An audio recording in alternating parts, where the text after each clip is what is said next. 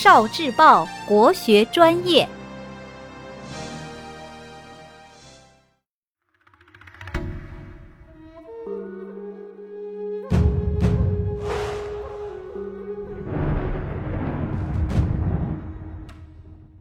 国学小书屋，《孟子之五十步笑百步》。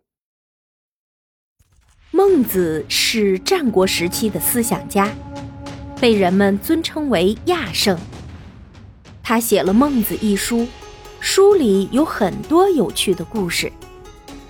田然古之，兵刃既接，弃甲夜兵而走。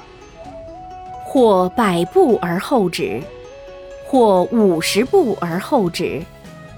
以五十步笑百步，则何如？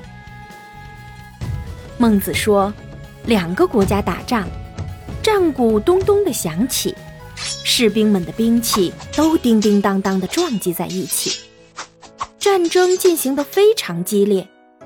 不一会儿，有一个国家的士兵抵挡不住了，有些士兵就扔掉盔甲，拖着兵器转身就逃跑。有的人跑了一百步停下来，有的人跑了五十步停下来。”那些逃跑了五十步的人嘲笑逃跑了一百步的人，他们真是胆小鬼啊！同学们，你们怎么看这件事呢？逃跑了五十步和逃跑了一百步都是逃跑了，都是胆小的逃兵。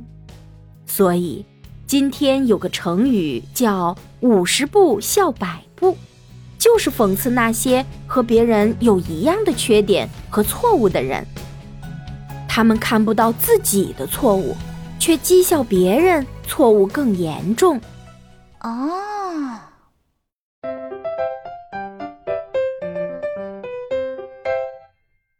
聆听国学经典，汲取文化精髓，关注今生一九四九，伴您决胜大语文。